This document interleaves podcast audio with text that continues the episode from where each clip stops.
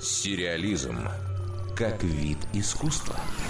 Карточный домик разваливается. Популярный сериал о политических интригах официально закрывают.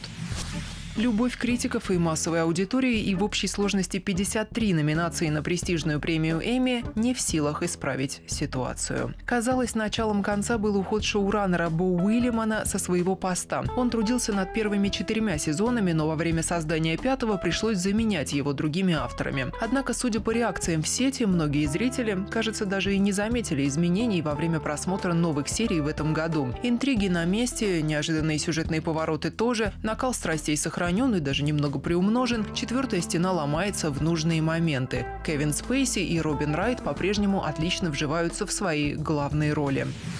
Нет, возмущения у публики, конечно, были, но в совершенно разумных пределах. Несмотря на это, разговоры о завершении шоу стали вестись все чаще. Вопрос о логичном финале истории неоднократно затрагивался продюсерами. Теперь же для этого нашлась веская причина. На фоне громких секс-скандалов, которые сейчас потрясают Голливуд, осмелел и выступил с заявлением актер Энтони Рэп. Он рассказал, что Кевин Спейси приставал к нему в 86 году, будучи пьяным. На тот момент Рэпу Рэпу было 14 лет. Кевин Спейси быстро отреагировал на слова коллеги. Он принес официальные извинения и признался, что не помнит событий той ночи, а заодно совершил каминг-аут. Поведал, что у него были отношения с мужчинами, а теперь он и вовсе отказывается от отношений с женщинами.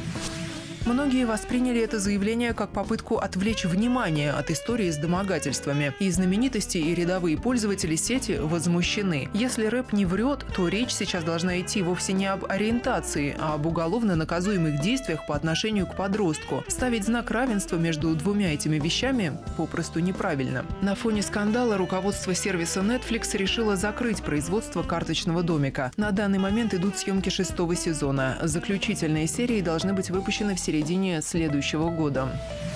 Возможно, удачным решением в сложившейся ситуации станет выпуск спин-оффа популярного шоу. Variety со ссылкой на свои источники сообщают, что такой проект сейчас как раз находится в разработке. Продюсеры рассматривают как минимум три сюжета для нового сериала, действие которого развернется во вселенной карточного домика. Согласно одной из концепций, главным героем планируют сделать руководителя администрации вымышленного президента США. Этого соратника главы государства, напомню, зовут Даг Стемпер, и играет его Майкл Келли. Теперь важно, чтобы и этот актер не оказался в центре какого-нибудь скандала. Дарья Никитина, Радио России «Культура».